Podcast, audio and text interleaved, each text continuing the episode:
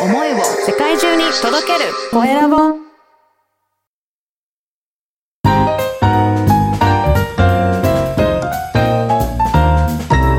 ポッドキャストの配信で人生が変わる。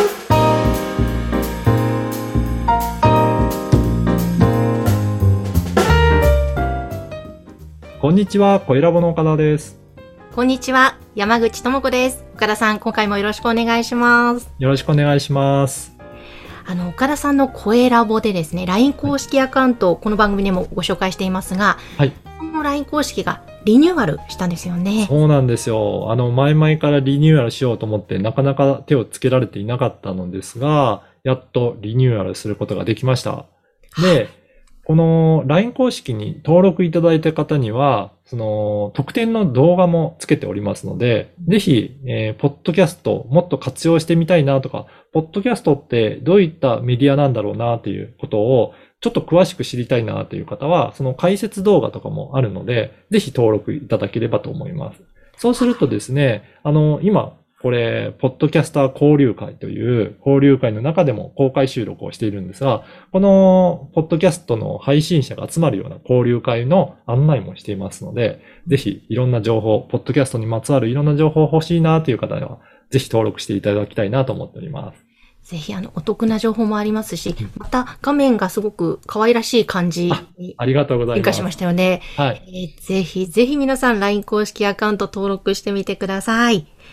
えーそれでは今回のテーマは何でしょうか？はい。今回はですね、ポッドキャストでの音楽配信についてお話ししようかなと思います。はいはい。ちなみにあの、山口さんは YouTube ってよく見たりとかしますかね？あそうですね YouTube 見ますね。ミュージックビデオとかヨガの動画とかいろいろ参考にあそうなんですね。はい私もミュージックビデオとか見ることあるんですけど、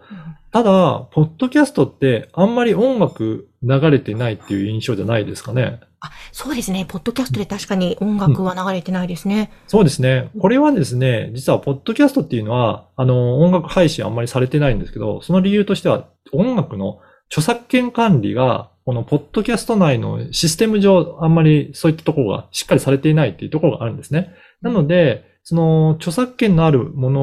を勝手にポッドキャスト上で配信することが、えー難しいという、まあそういったところから音楽を発信するところはもう限定的になってる。なので、やっぱり音楽を使う場合は、利用規約などをすごくしっかり確認していただいて、著作権フリーの音楽を使うっていうような、まあちょっと注意が必要なんですね。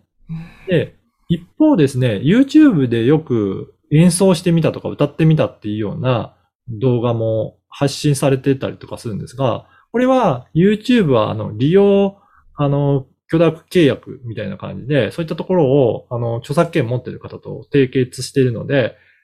自分で演奏したような動画は配信が可能になっているっていうところがあります。なので、YouTube では、あの、音声、あの、音楽の、えー演奏だったりとか、歌ってる方が発信をできるっていうことなんですね。うんそこが大きくポッドキャストとっとになってきます。そっか。ポッドキャストだと自分で演奏しててもダメなわけですね。そうなんですね。なので、そのあたりはちょっと著作権の、あの、規約をしっかり確認してやっとかないと、規約違反っていうふうに取られて、あの、著作権料の請求が来たりとかしますので、ちょっとここは注意が必要ですね。そうですね。じゃあ、はい。音楽は著著作権フリーの音楽を使うようにした方がいい。はあの、よく商用利用 OK とか、どの範囲で利用したらいいかっていうような、そのあたりの、えー規約とかにも書いてあったりとかするので、実際に、えっ、と、商売として、その BGM を使いたいということであれば、商用利用も OK な、あの、音楽を活用するとか、まあそういったところも注意は必要ですね。うんじゃあその辺をしっかり守って配信していくことも大切なわけですね。はい、そうですね。はい。とは言っても、あの、YouTube も全部はこの配信が OK っていうわけではなくて、その原曲を使うことは、あの、できないところもあったりとか、あとは広告とか宣伝を、あの、目的として、それでその音楽を使うっていうところは、あの、制限があったりとかするので、あの、ぜひ、もし使う場合は、そのあたりの利用規約なんかはしっかり、えー確認しとかないと、この音楽を使うっていうことは、すごく、えーあの、難しいところがありますので、ぜひしっかりと規約を守って配信するようにしていただければなと思います。わかりました。ぜひ皆さんも参考になさってみてください。はい。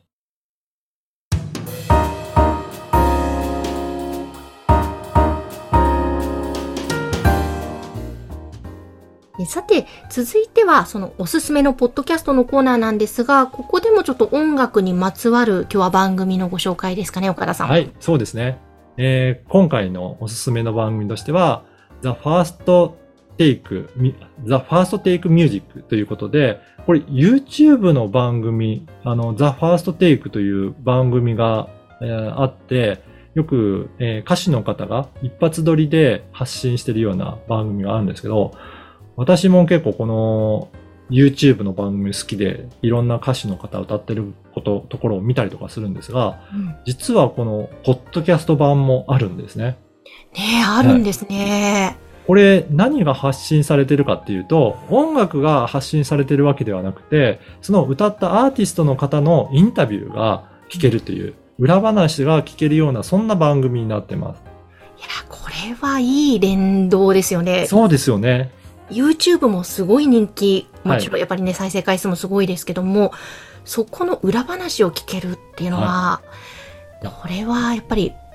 き聞きますよ、聞きますよね。そうですね。うんやっぱりおき、あのー、自分の、あのー、お気に入りのアーティストの方が出てたりすると、そういったは話の部分もやっぱり聞いてみたいですし、その時どういった心境で歌ったとか、どうだったかとか、なんかそのあたりのインタビューもいろいろ聞けるので、本当に、あのー、より深く、あの、知りたいなっていう方には、もう、あの、聞いていただくと、すごく、えー楽しめる番組じゃないかなと思います。そうですね。なんか、こういう形で YouTube と連携したいんだよねっていう方は参考にまたなるあ連携の仕方そうですね。ね。で、なので、あの、YouTube 側では、その動画だったりとか、プロモーションビデオのような感じで、あの、しっかり作り上げたものを発信して、で、ポッドキャスト側ではこういったトーク番組とか、その、あの、エピソードをお話ししたものを発信するっていうのが、いい連動の仕方じゃないかなと思いますね。うーんはいぜひぜひ皆さん YouTube でも人気のチャンネルですけれども、ポッドキャスト版もございます。ぜひ聞いてみてください。はい。今日は The First Take Music こちらをご紹介しました。そして皆様からのご質問、ご感想もお待ちしています。LINE 公式アカウントで受け付けています。ぜひ説明文に記載のえ声ラボリニューアルした LINE 公式アカウント URL から登録をしてメッセージお送りください。お待ちしています。岡田さん今日もありがとうございました。ありがとうございました。